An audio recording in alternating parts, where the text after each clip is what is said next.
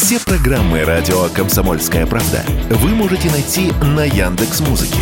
Ищите раздел вашей любимой передачи и подписывайтесь, чтобы не пропустить новый выпуск. Радио КП на Яндекс Музыке. Это удобно, просто и всегда интересно.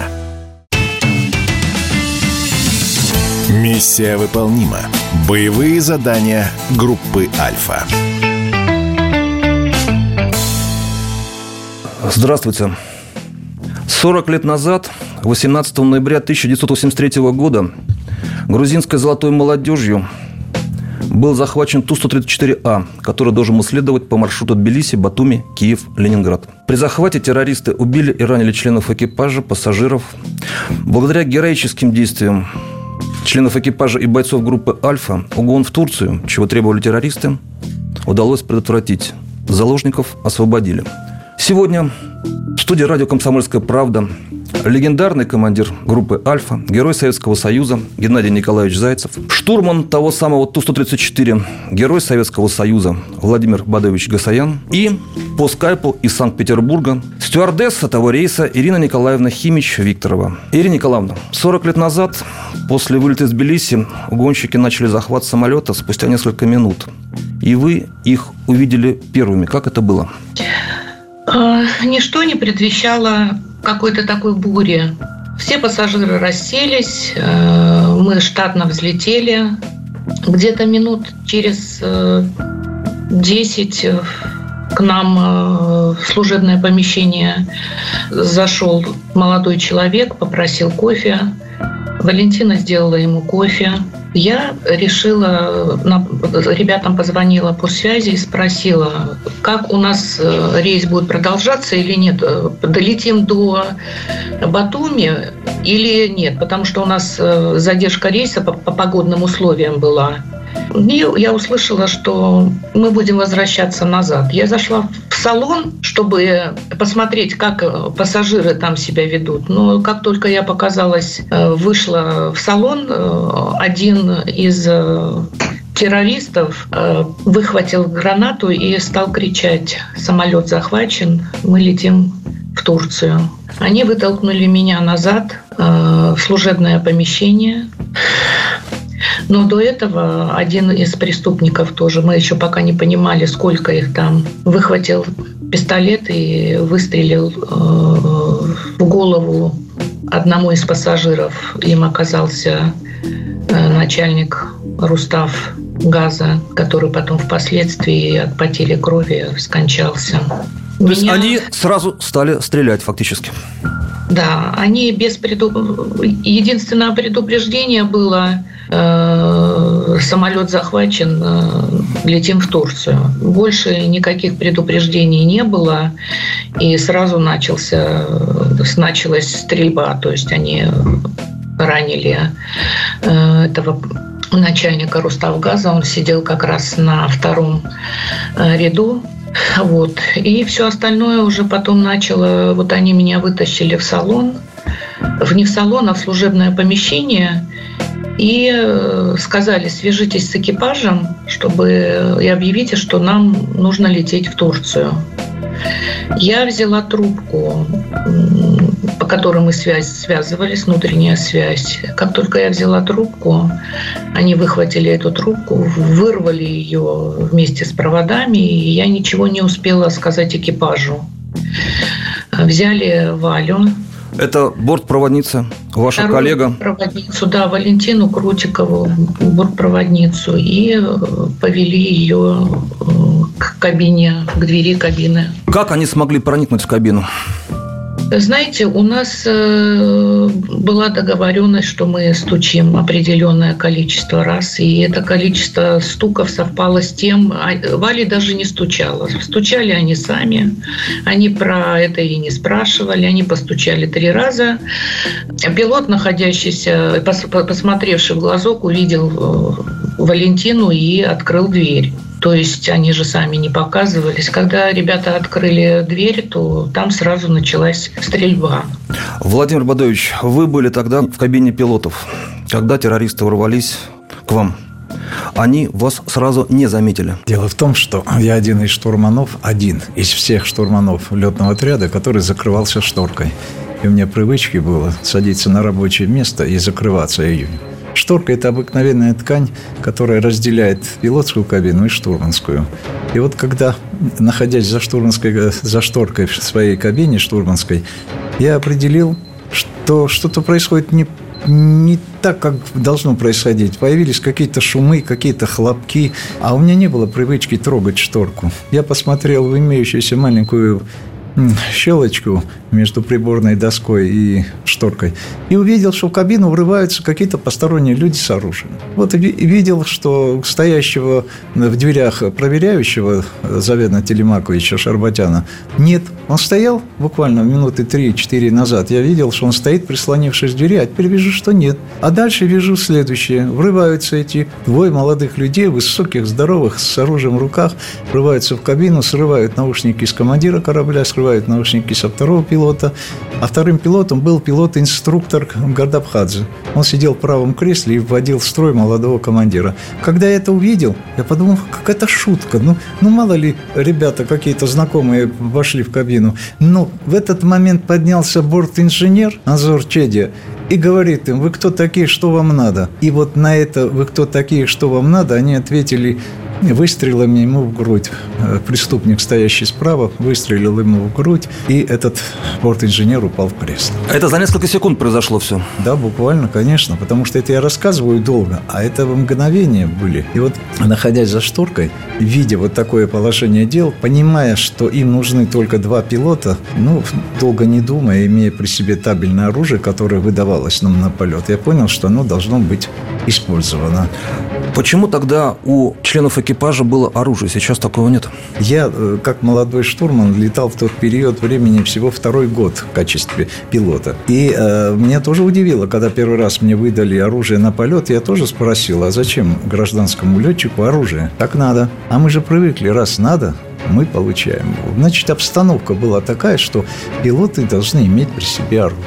В кабине тесно. Вот тут Ту-134 не самая большая кабина. А, Согласен. То есть вы стреляли, вот вы их видели вот напротив себя? Ну, безусловно, там очень маленькая кабина. И если вы спрашиваете о моих действиях, которые я произвел после того, как обстановку определил, я, собственно говоря, не трогая шторки, чтобы не дать себя обнаружить, я в эту щелочку как раз и открыл огонь.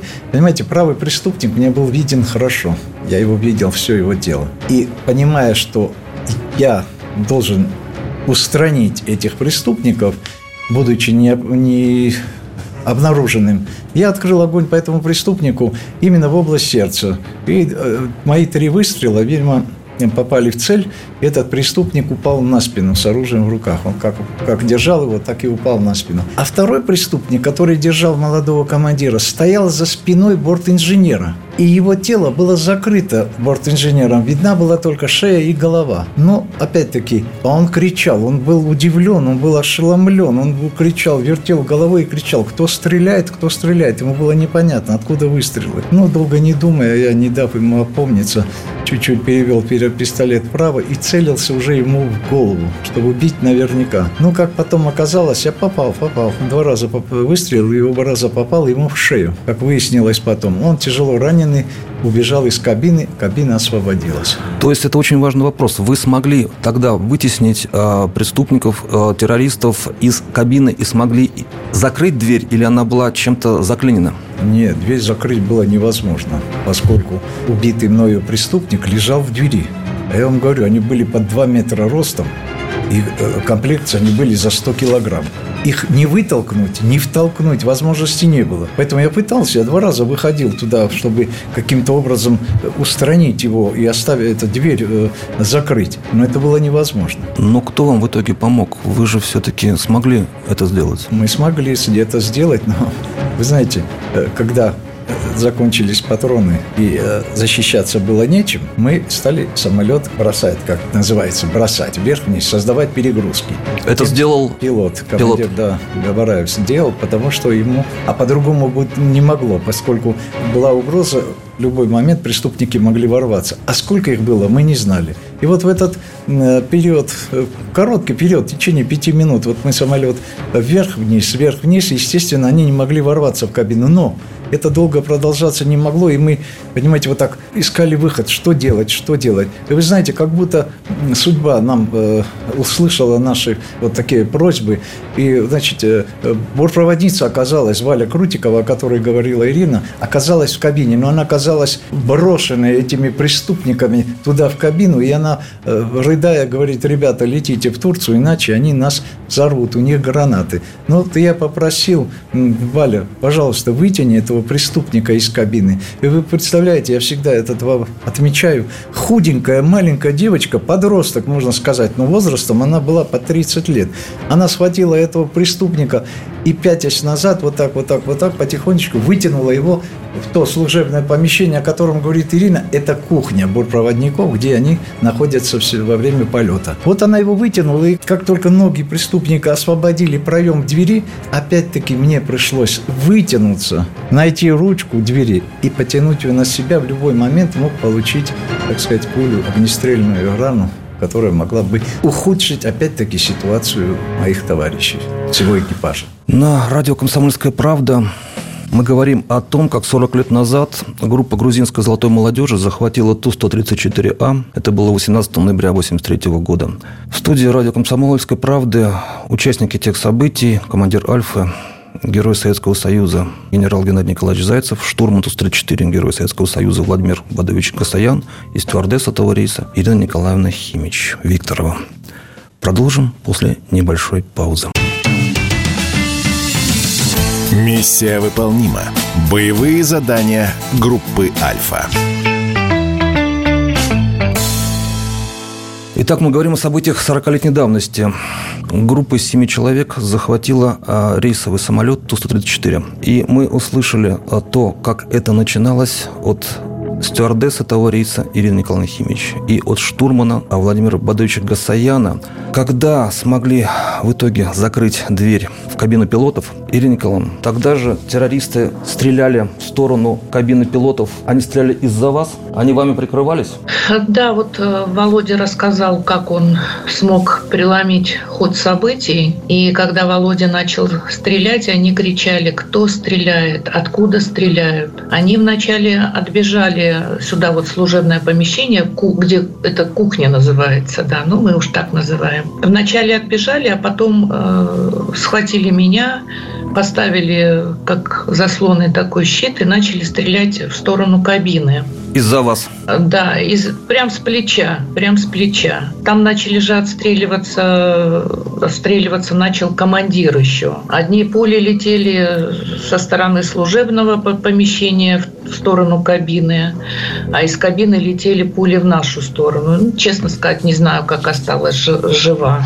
А вот. ведь они, они не только стреляли, сказать, они же и били и вас, э, и Валентину. Да, они били меня, Валентину. Я несколько раз в самолете теряла сознание, потому что они били рукояткой э, пистолета. В один момент э, я упала вот э, там есть такой отсек возле двери, и там находилась тревожная кнопка. Но когда я уже нажала тревожную кнопку, это уже было поздно, потому что и кабина, и все уже было открыто. То есть в момент нападения это сделать было невозможно. Ни Валентине, ни мне. Издевались и над и... вами, и над пассажирами? Да, издевались над нами, над пассажирами. Не Когда... давали воду, не давали ходить в туалет? Нет, пассажирам нет, а мы даже с Валентиной об этом не думали. Это потом уже по рассказам а, пассажиров и по тому, как когда проходил суд, уже они рассказывали такие вот страшные, ужасные вещи, что угрожали, когда мать просила для ребенка попить, и ребенок плакал, они говорили, мы сейчас отрежем уши твоему ребенку и заставим тебя съесть эти уши. Меня вытолкнули в салон. В этот момент вот Вов сказал, что Валентина там находилась находилась, ее отшвырнули, там еще багажное отделение как Валентина помогла оттащить этого здоровяка, которого Володя убил, наповал. Меня и Валю оттащили в салон посадили э, на кресло. Э, у меня длинные волосы были, намотали волосы на руку, пистолет приставили. Я полезла в карман, э, ударили меня, потому что думали, что я тоже вооружена. Пассажиров особо не видели, потому что головой было повернуть просто нереально. А когда вы увидели, что садитесь в Тбилиси, или вам не было это когда понятно? Вот это вот мы тут посидели, потом они опять меня схватили, я повели опять к кабине. И говорят, это посадили, там есть такой откидной стульчик такой возле иллюминатора. Мы говорим, мы летим в, этот, в Турцию, летим в Турцию. А когда я посмотрела в, в иллюминатор, я увидела, что мы летим не в Турцию, а мы летим на базу и увидела, когда еще в салоне сидела, вот накрученные эти волосы на руке были, я увидела, что нас сопровождают истребители с правой стороны, и так слева так глазом посмотрела, и летели вот э, два истребителя говорят, еще и сверху был. Я говорю, летим. А потом, когда я увидела, что мы уже летим все-таки на базу, я Вале говорю, а Валя вот там вот в служебном этом багажнике ее туда, и там лежал еще один из преступников, которого Володя ранил в шею. Я говорю, Валя, нам конец, мы летим в Тбилиси. Когда один из преступников, который держал меня на мушке, он все мне грозился убить, обзывался всякими словами. Когда он увидел, что мы садимся в Тбилиси, он так схватился и побежал в конец салона. Как оказалось потом, он застрелился. А, Владимир Владимирович, вы садились в Тбилиси а, и знали, что при этой посадке может начаться стрельба или может быть взорваны гранаты. Вы с земли какие-то команды успели получить до, того, до посадки? Нет, Никаких команд не было. Просто такой штатный этап полета был, посадка. Только после посадки нам дали указание зарулить на дальнюю вертолетную стоянку, чтобы подальше от аэровокзала, где проходила работа. Работа не прерывалась в аэропорту. Поэтому мы выполнили указание и зарулили на дальнюю-дальнюю стоянку. Этого указания террористы, конечно, не слышали по внутренней связи. Да, они не слышали, конечно. А, э, Ирина как вы смогли покинуть самолет? Я говорила уже, что в течение э, полета они меня так били, что я несколько раз теряла сознание и была вся там голова у меня в крови. Не знаю почему, но перед посадкой я уже понимала, что мы садимся. Это уже, наверное, какой-то опыт, и в иллюминатор видела. Я перед посадкой приоткрыла дверь. Не знаю, на какой высоте это было, может быть, метров 500, потому что по инструкции могла быть тяжелая посадка, и дверь могу заклинить. То есть это было на каком-то автомате. И когда мы приземлились, самолет еще катился по полосе, я Валентине говорю, Валя, прыгай. А Валя говорит, нет, я не буду прыгать, я боюсь. Я вообще, честно вам сказать, я не знаю, как я на скорости, это видно, находясь в каком-то шоковом состоянии. Я при движении самолета выпрыгнула на полосу. Не разбились? Не разбилась, но повредила сильно позвоночник. И поэтому потом находилась 4 месяца э, на вытяжке ну, в госпитале. И потом я, когда выпрыгнула с самолета, я слышу такое в этот «стой, стрелять буду». Я так что-то бегу, бегу куда-то, сама не понимаю, куда. Автоматная очередь над головой. Потом опять слышу «стой, стрелять буду». И только опять очередь, и я упала вот так вот в траву уже было. Был ноябрь месяц, э, дождь моросил, травка такая зеленая. И я вот так вот э, в траву упала лицом, и все. И потом у меня, в общем, вот с этого момента у меня вот промежуток э, в 5-6 часов у меня в памяти он так и не восстановился. Как потом уже рассказали восьмой полк, там служащие, то я куда-то там отползла. А, ко мне подошел потом э, военный и сказал, лежи здесь. Но это я не помню, это уже все по рассказам, и случилось это через 30 лет, когда меня благодаря Володе нашел этот человек и сказал, как он э, стрелял в меня, но боялся убить. Вот. И я потом куда-то отползла, я отползла куда-то к службе бортпроводников, забралась на лестницу. И причем все это через кордон, Володя же говорил, там в аэропорту шла работа. Там танки, скорые помощи, оцепление. И как я туда прошла, не знаю. Я залезла на лестницу для осмотра хвостового оперения самолета и сидела там. Это уже был там 12 или час ночи. И там меня и случайно обнаружили, потому что я там сидела на лестнице и бормотала как сказала наша начальник службы бортпроводников, э, у меня дочь э, Лидия, ей три года, что с Валей. Все, больше от меня добиться ничего не, нереально было. 40 лет назад это случилось. Ирина Николаевна Хомич, стюардесса борта Ту-134, захваченного группой из семи человек, золотая грузинская молодежь. Тогда этот самолет освобождала группа «Альфа». Короткий бой произошел внутри самолета. Студия «Комсомольская правда» – участники тех трагических и героических событий, командир группы «Альфа» Геннадий Зайцев, штурман Ту-34 Владимир Гасаян, стюардесса этого рейса Ирина Химич. Генерал Геннадий Николаевич Зайцев тогда руководил группой А. Как вы получили приказ во сколько, когда это было, отправляться в Тбилиси? И знали ли вы тогда уже обстоятельства захвата? Это было 18 ноября 1983 года. Рабочий день длился к концу. Я уже собирался уходить домой, когда мне дежурный по подразделению доложил, что вас просит связаться с ним председатель КГБ Чебриков Виктор Михайлович. Я позвонил ему, дежурный по приемной сразу соединил меня с ним. Он мне сообщил, что в 16 часов 40 минут забыл захвачен самолет, на борту которого 7 членов экипажа и 57 пассажиров. Приказал вылететь в Тбилиси и решить проблему по освобождению заложников и обезвреживанию террористов или преступников. Но они на тот период еще преступниками не были, суда не было. Сколько вас полетело? Нас полетело 34 человека с боекомплектом, со, со штатным оружием. Все как положено в этом случае. Сколько террористов вы тогда не знали? Нет, он сказал, Виктор Михайлович Чебриков, что террористы на борту, значит, уже есть жертвы. А действительно, вот там фамилии-то трудно назвать, конечно, но первым они убили, причем убили бутылки по голове из-под шампанского. Ведь все это было закамуфлировано, закамуфлировано под свадебное путешествие. Я хотел бы сказать, что в этот период как раз разрабатывался план НАБАТ. Это план как раз действий силовых структур в случае захвата самолета в воздухе или на земле преступниками. И был снят фильм, учебный фильм по этому плану. Вот они точно, они где-то видели этот план. Фильм этот был для служебного пользования. Но они точно разыграли свадьбу.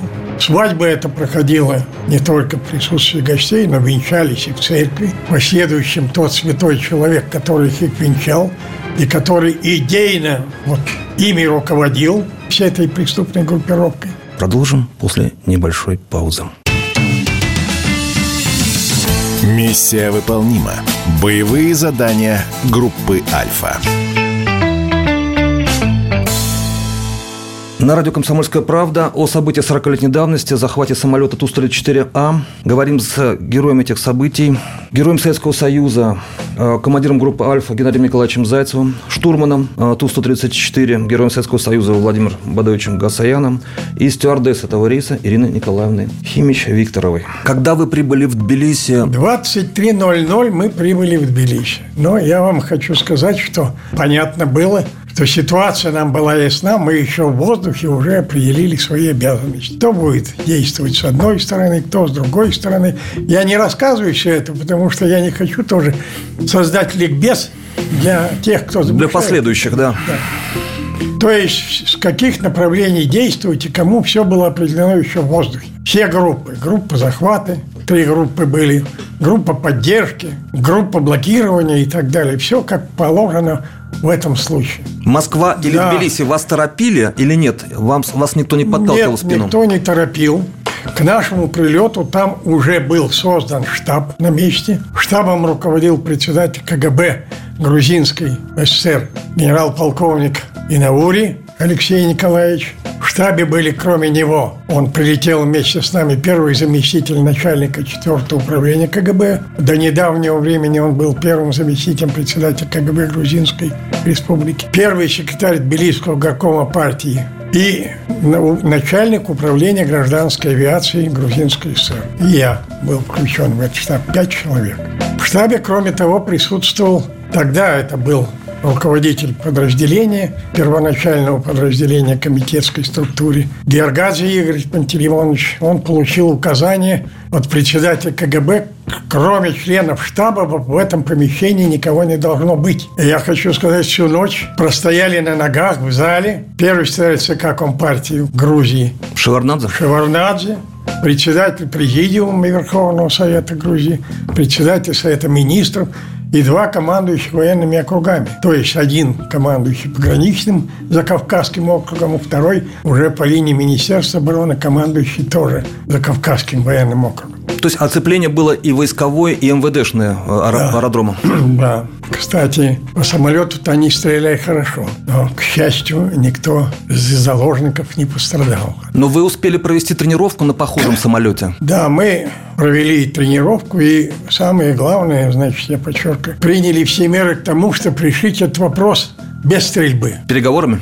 Переговорным порядком. Но все это требовало времени. Отказались от этого плана только потому, когда уже все было готово, нашли своего товарища для переговорщиков. Им стал мой однофамилий Зайцев Владимир Николаевич. Кстати, после, последующем могу сказать, что это замечательный сотрудник и замечательный руководитель, я подчеркиваю. До сегодняшнего времени он остается таким, правда, не руководителем, но порядочным человеком. Но они выдвинули требования. Ноябрь месяц, ночь, довольно не тепло, чтобы переговорщик был раздетым до трусов. Тем самым они хотели убедить, что при нем нет оружия. Это первое.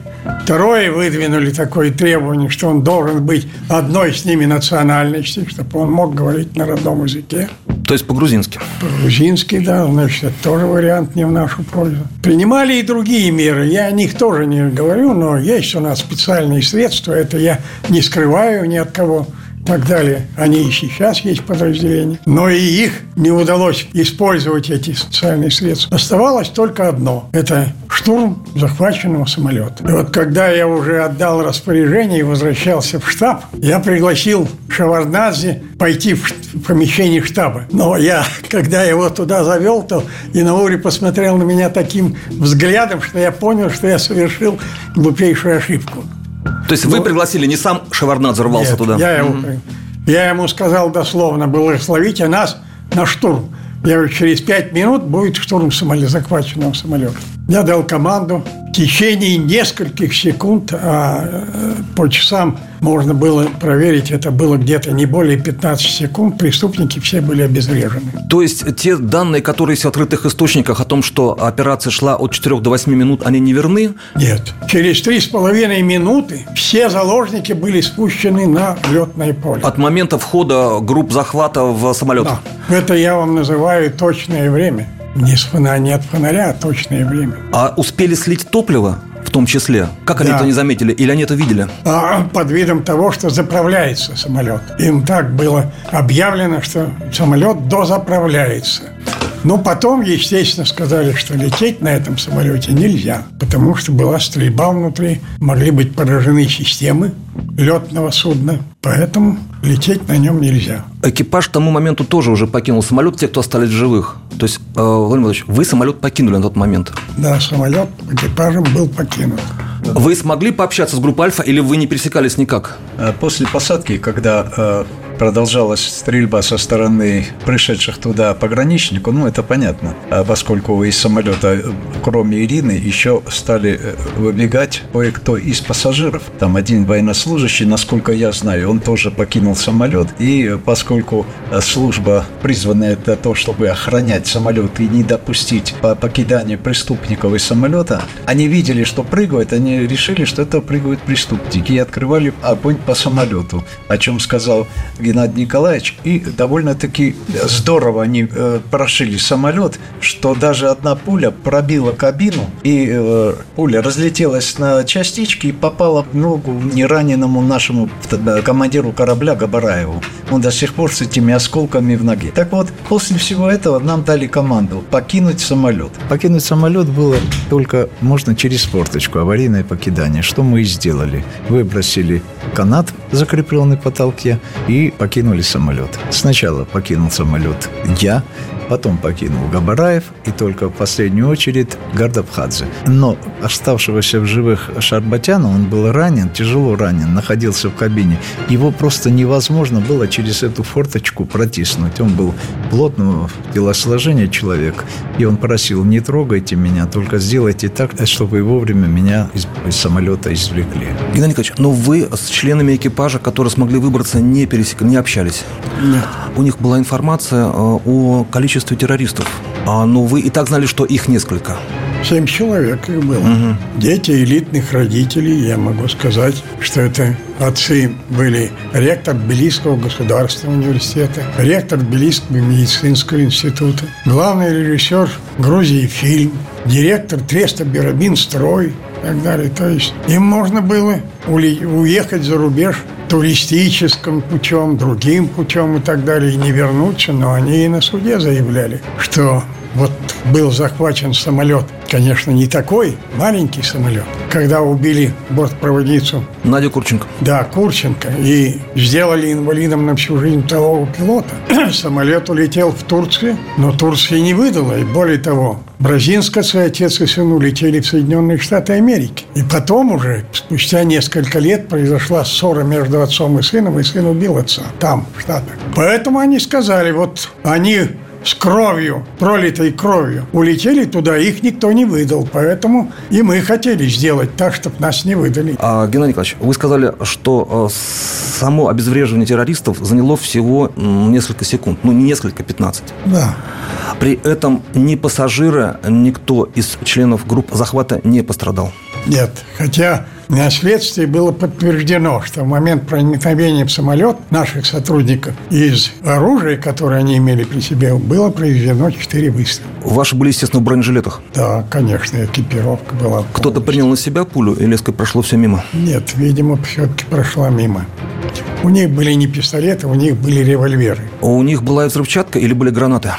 Были гранаты, но, как оказалось, они были учебными, но запалы в них были вернуты боевые, в эти гранаты. В том числе и у девушки, одной из террористок. Да, Петвешвили – это вот как раз невеста. Я хочу сказать, что, конечно, когда власть там поменялась, первое, что сделал пришедший власть, как, как Гамсахурди, он же потребовал материалы всех этих событий. И затем стала нагнетаться обстановка, что вот эти изверги, изверги это мы, уничтожили молодых людей, которые боролись за свободу и независимость Грузии. Даже так было привязано. Не хотели улететь туда им чтобы там жить на Западе, а что вот за свободу Грузии погибли. Но это случилось 8 лет после тех событий.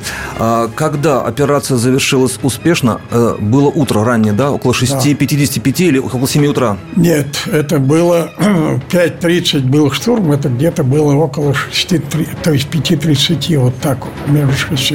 Тогда когда закончил штурм, когда уже все заложники были спущены, я подчеркиваю, самолеты и так далее, все. И Наури приказал построить личный состав, что я сделал, это в здании аэропорта уже было.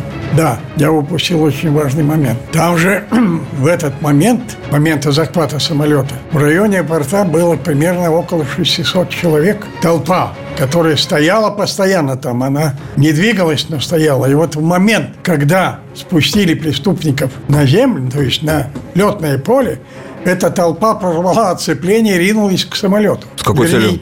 А? С какой целью? Я думаю, они бы растерзали их, судить бы не было, не было бы, некого было бы. Я да, вынужден был дать команду личному ставу из всех видов оружия стрелять вверх. Только это остановило толпу. Их посадили в автобус и быстро увезли. А как руководство КГБ и руководство страны оценило действия группы А? Ну, грузинская сторона, это Грузия есть Грузия. Выступил и Наури, выступил Шаварнадзе, Шеварнадзе даже заявил, что, что объявляю вам благодарность за то, что вы освободили нас от такого позора. Продолжим после небольшой паузы. Миссия выполнима. Боевые задания группы «Альфа». На радио «Комсомольская правда» о событиях 40-летней давности, захвате самолета Ту-134А. Говорим с героем этих событий, героем Советского Союза, э, командиром группы «Альфа» Геннадием Николаевичем Зайцевым, штурманом э, Ту-134, героем Советского Союза Владимиром Бадовичем Гасаяном и стюардесс этого рейса Ириной Николаевной Химич-Викторовой. И на Уре сказал, полковник, вы остаетесь на трое суток здесь с личным составом. Я говорю, не могу дать согласие, товарищ генерал-полковник. Я подчиняюсь председателю КГБ. Пожалуйста, докладывайте ему, кого он решение примет. Они вернулись, сказали, разрешил до 18 часов сегодняшнего дня.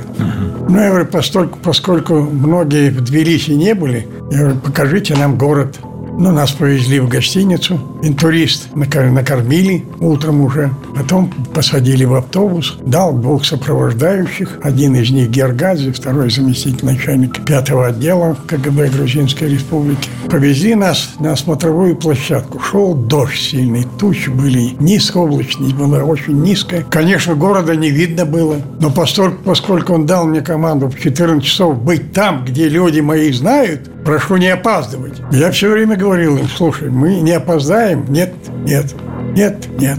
Опоздали на 15 минут. Приехали на объект. Это оказалась загородная дача. Карцанись. Он стоит на крыльце. Полковник, сколько времени на ваших часах? Я говорю, 14 часов 15 минут. Почему опоздали, объясните ее.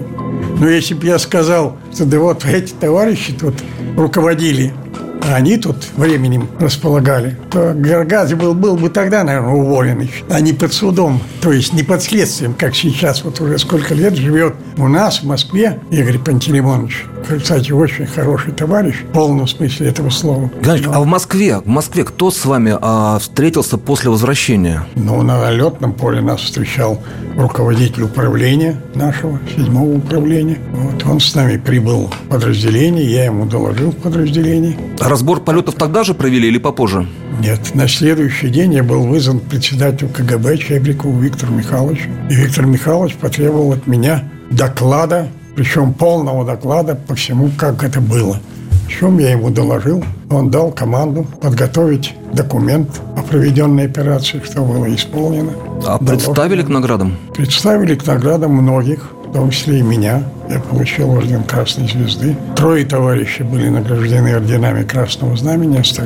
И, и несколько человек, я сейчас уже точно не помню, были награждены орденами Красной Звезды. То есть страна оценила и руководство КГБ оценили операцию, проведенную как... Ну, не было таких градаций. Отлично, хорошо. Нет, таких градаций не было. Как успешно? Успешно. успешно. Владимир Бадович, а вас в в феврале, если не ошибаюсь, 1984 года, 6 числа наградили золотой звездой Героя Советского Союза, но я знаю, что в Грузии вам угрожали. То, что пытались... Э, и его, и командира корабля. Да. Пытались э, э, выйти на связь, пытались каким-то образом воздействовать на изменение моих показаний. Вот, то есть они просили поговорить с ними. Ну, естественно, я на, ни на какие переговоры не собирался идти, поскольку знал, что мы правы, и то, что произошло в самолете, это недопустимо, понимаете? А выгораживать преступников, ну, конечно, они родственники, они хотели как бы э, снизить ту э, меру э, вины nih. Этих преступников. Ну, сказать, что явно угрожали, нет. Но был такой забавный один момент. Я нахожусь дома, у меня семья была, жена, трое детей. И в этот момент супруга выглядывает во двор и говорит, Володя, вот уже, говорит, полчаса машина стоит, вот белая «Волга», говорит, что-то, говорит, мне не нравится. Они все время поглядывают на наш э, этаж, а я жил на четвертом этаже, а у дома было два выхода. Это я рассказываю для того, чтобы э, вы понимали всю ситуацию. И я вот незаметно вышел из дома, прошел недалеко, находилось отделение полиции, тогда милиция, представился, сказал, кто я, и сказал, за нашим домом, за моей квартирой, скорее всего, кто-то наблюдает. Он спросил номер машины. Я сказал, со мной направили машину, посадили, направили в мою сторону, в сторону квартиры сотрудника. Машины уже этой не было. И дали команду на перехват этой машины. В итоге в городе эту машину остановили, и оказалась казусная ситуация. Они пришли к девушкам, которые жили на восьмом этаже, ждали их. Да. Вот. Такая была интересная ситуация. Ирина Николаевна, а вас представили к, к Красной Звезде? Да. Но вы же оказались в госпитале и, по-моему, провели там очень много времени. Почти 4 месяца. И награду получили уже после этого? Да, я получила награду позже, потому что ребят выписали из госпиталя раньше, а меня выписали позже и награждали меня уже в Грузии. Ну, тогда еще отношение было позитивное, вы не чувствовали негатива? Да, тогда отношение было еще позитивное. Ну, наверное, все-таки уже что-то в воздухе витало, раз у нас такая золотая молодежь была, и, как оказалось, э, все равно кто-то там на уровне КГБ знал, что готовится такой угон самолета, но говорили, что хотели подставить Шеварнадзе. Это уже потом, я в других кругах просто слышала. И если подводить э, итог э, нашей беседе, нашей встречи, я попрошу каждого из вас ответить на Вопрос, который может показаться слишком прямолинейным, может быть слишком простым. 40 лет спустя после тех трагических и героических событий, что вспоминаете больше всего и о чем, может быть, сейчас сожалеете? А, Геннадий Николаевич. Ну, сожалеть приходится только об одном, что терроризм к этому времени медленно но уверенно заползал на территорию Советского Союза. И одна из причин создания этого подразделения – это не только борьба с терроризмом, это 80-й год, Олимпийские игры в Москве. А все помнили 5 и 7 сентября 1977 года, когда Олимпийские игры проходили в Мюнхене на территории ФРГ, и когда была полностью уничтожена израильская спортивная делегация террористами из Черного сентября. Поэтому я откровенно говорю, вот с учетом всех этих обстоятельств, я подчеркиваю, единственное, что я откровенно говорю, это вот то, что подвергалось самой большой опасности, а даже и смертельной опасности с летальным исходом жизнь пассажиров, заложников. Владимир Бадович, как вы ответите? Ну, прежде всего, я хочу поблагодарить Геннадия Николаевича и его команду, которая пришла и действительно э, прямо совершила чудо, освободив пассажиров, и буквально практически без единого выстрела этих преступников они повязали. Вы знаете, вот часто вспоминая вот на таких встречах э, об том событии, хочу подчеркнуть одно. Ну, это был не мой рейс. Я не должен был лететь. Вы понимаете, вот я говорю искренне. Я буквально накануне этим рейсом прилетел. И мне попросили полететь, поскольку надо было в этот экипаж закрепить хорошего, нормального, грамотного штурмана. И я еще раз подчеркну, что из всех штурманов, летающих на этом типе самолета, только я закрывался шторкой. Первое. И второе, я очень ответственно относился к оружию. Если оно выдается, оно должно было быть быть при мне. И вот эти два фактора, шторка, наличие оружия, и еще нам способствовала погода, мы летели в плотных облаках, и меня солнышко не пробивало через стекло, поскольку самолет имеет остекленную носовую часть, и если бы солнце пробило, я был бы у преступников на экране. Вот эти все три фактора дали нам возможность осуществить то, что мы совершили, то есть мы сумели противостоять им преступникам, и подчеркну еще одну очень важный момент. В экипаже, как было сказано, 7 человек. Все 7 человек – это люди разной национальности. Отмечу еще раз. Разной национальности. И мы, сплотившись, не один я, сплотившись, а испугайся Гардабхадзе, забудь, что у него пистолет, или испугайся Габараев и бросив штурвал, не управлял самолетом, что бы было. Они продолжили борьбу и довели эту борьбу до победного конца. А что бы было, если бы Валя Крутикова покойная не вытянула преступника, и дверь оставалась бы открытой?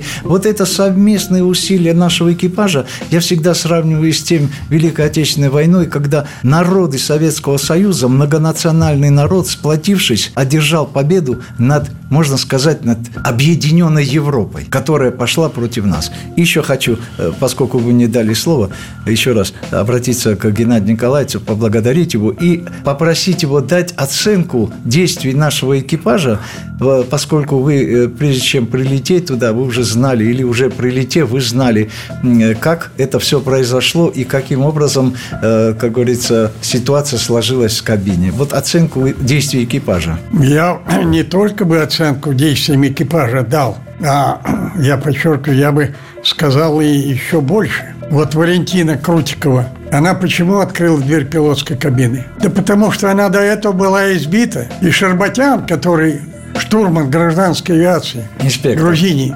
инспектор, да он поверяющим на борту был, не член экипажа, он не, не увидел на ее лбу кровь, открыл дверь. А если бы он увидел кровь, он бы не открыл дверь, я подчеркиваю, думаю. Так. Остальные действия экипажа были мужественными, смелыми, решительными. И фактически они заложили успех общего дела в этой операции. Тут много вещей, которые, если бы не сделал экипаж, возможно бы нам уже и делать нечего было. Там его там некого спасать было. Это первое. Второе, по пути я хотел бы сказать и о мужестве, и о героическом поведении и наших сотрудников, которые шли, они знали, что преступники вооружены, чем вооружены и так далее. Тем не менее, никто не дрогнул, действовали слаженно, по команде сразу с трех направлений, я подчеркну. Поэтому все получилось нормально. В студии радио «Комсомольская правда» говорили о трагических и героических событиях 40-летней давности. Семь человек, группа грузинской золотой молодежи 18 ноября 1983 года захватили пассажирский самолет Ту-134А. И если бы не героические действия экипажа и группы «Альфа», это могло закончиться еще хуже. Самолет в итоге остался в стране, люди были спасены. Спасибо вам. Миссия выполнима. Боевые задания группы «Альфа».